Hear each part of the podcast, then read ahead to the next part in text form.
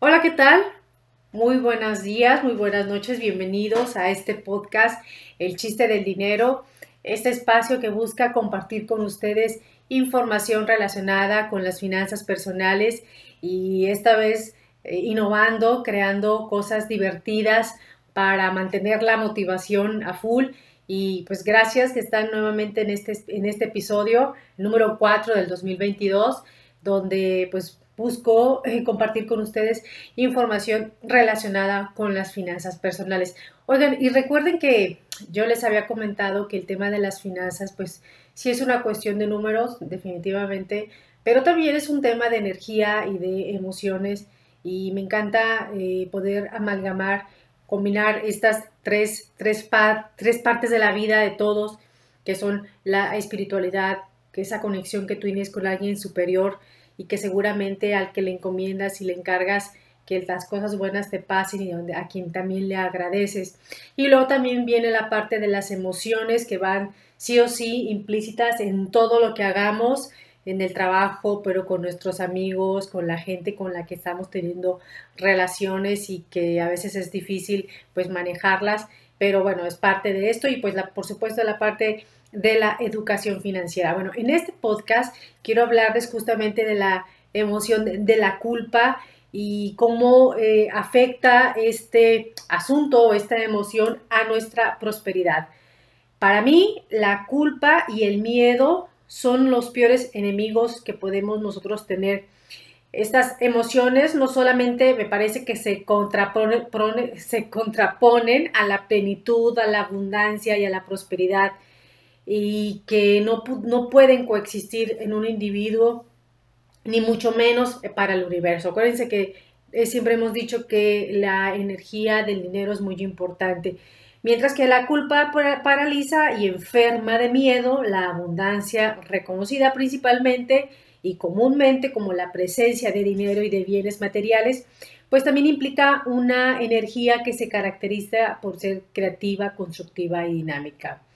Por ejemplo, si ustedes tienen una persona o conocen una persona que tiene dinero, pero tiene miedo de gastarlo o si lo hace se siente con culpa, pues la sensación de armonía y plenitud simplemente nunca esa persona las va a alcanzar. Siempre hay una asignatura pendiente, hay algo pendiente que lo está inhabilitando a disfrutar plenamente su abundancia y lo que tiene a su alcance que la vida le puso y, y bueno, eso es parte, ¿no? Entonces, eso es lo que quiero compartir con ustedes en este episodio. Entonces, esta incapacidad inconsciente de aceptar que existe una ley universal que, que permite que los bienes materiales y espirituales circulen, pues nos limita. Este principio universal se encuentra en todas las culturas bajo nombres diferentes como dar y recibir, como causa y efecto o karma y dharma. Y entonces cuando se estanca, pues se rompe la dinámica que hace fluir al universo.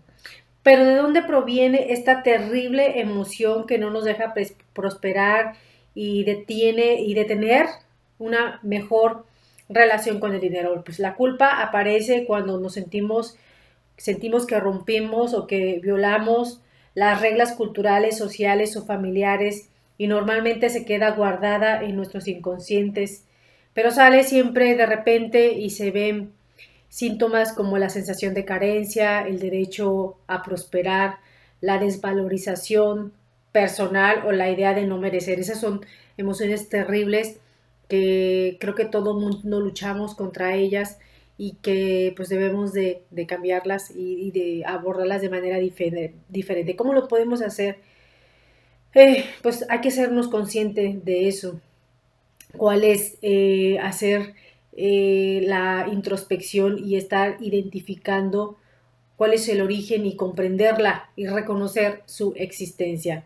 La culpa, por lo general, proviene de experiencias aprendidas de siglos y siglos atrás como mexicanos o como parte de la cultura occidental, estamos llenos de ella, pensamos, vamos a hacer un poquito de historia, la época colonial que nos trajo la religión católica y la exaltación de la humildad y la pobreza como máximas virtudes, ahí fue donde justamente se empezó a demeritar y desvalorizar la prosperidad material, porque no era importante para la salvación del alma. O sea que siguiendo estas ideas, pensamos que aquel que es rico, abundante y tiene una prosperidad, pues se queda en la tierra y no está siguiendo la vida de Cristo, ¿no? Así era como venía la historia. Entonces, ¿por qué querría uno tener dinero? Pues mejor ser pobre pero honrado, como que si uno no pudiera tener prosperidad siendo honrado, eso no, me checa, ¿no? Y entonces pues también tenemos un tema de familia y que todos nacimos pues en un entorno familiar con un pasado que surgió en un momento y una situación específica. Casi todas, muchas generaciones, no, no puedo generalizar, pero muchas generaciones vienen de padres que crecieron con carencias económicas y que con su propio esfuerzo eh, fueron avanzando y prosperando. Yo soy un descendiente de, de padres así que, tenían nada, todo eh, en contra y que ellos, como un buen equipo, lograron prosperar. Bueno, entonces eh, esto nos lleva pues a guardar ciertas lealtades invisibles o identificaciones con alguien del sistema familiar para compensar sus actos por el amor que le tenemos. Es algo muy inconsciente. Por ejemplo, hay un ejemplo muy claro que quiero poner. Seguramente tú conoces a una persona muy inteligente, creativa, muy próspera económicamente, que no es capaz de disfrutar de sus logros y riqueza. Y que no solamente eso, sino que limita a sus hijos y pareja haciéndolos sentir culpables de gozar y disfrutar la abundancia de la vida. Esto viene de experiencias propias, pero de también ajenas. Puede ser que si su papá, que su papá o un amigo eh, cercano sufrió por el dinero, por, falta de él o incluso por excesos del dinero, porque también tener mucho es sufre, ¿no? No, no, no es tan padre. Puede ser que te pase eh, esa experiencia sin que tú te des cuenta, no eres consciente de eso, hay que revisar. Recuerda que nadie experimenta en cabeza ajena. Lo que puedes hacer es tomar el ejemplo de lo que les pasó y usarlo a tu, a tu favor para no cometer los mismos errores, pero no para guardar lealtades, que sean tus maestros para poder eh, aprender a no cometer no, pero no les guardes lealtades porque ahí empieza el caos, ahí es donde genera el conflicto.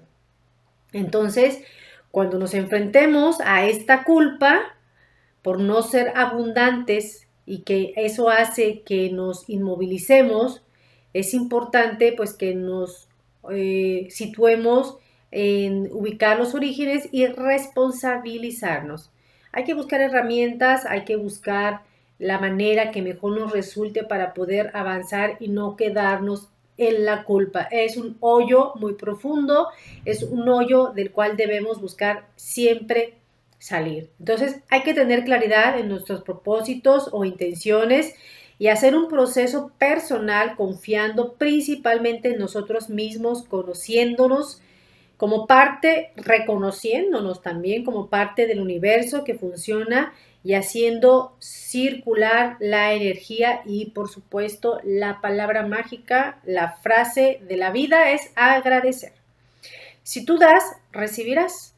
Si siembras prosperidad, la recibirás. Si tú pues, eh, regalas, pues seguramente recibirás también un regalo de regreso. Eso es muy importante que lo tengas bien claro. Por ello te invito a hacer un ejercicio que podría ayudar un poquito para identificar estas situaciones. Entonces, haz una lista por lo menos de 10 propósitos para la prosperidad económica.